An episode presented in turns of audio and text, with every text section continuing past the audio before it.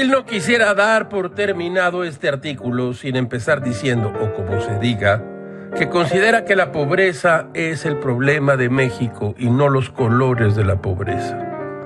Una tradición racista nos sigue como una sombra indigna, eso que ni qué, y debe erradicarse a como dé lugar esa enfermedad ancestral. Pero hubo un tiempo en que la izquierda combatía la pobreza y no clasificaba la desigualdad de acuerdo a los colores de la piel y los pigmentos. Gil amaneció muy subido de pigmentos y pensó esto. Los valores universales siempre estarán por encima de los localismos multiculturales.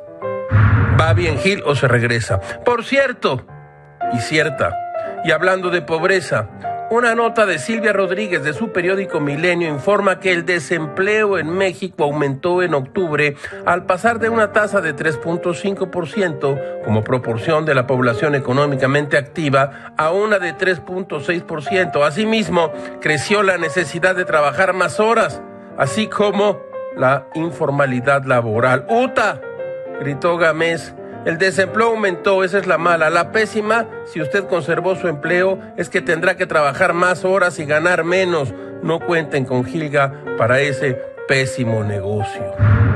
Todo, todo es muy raro, caracho. Como diría Voltaire, el que tiene miedo de la pobreza no es digno de ser rico.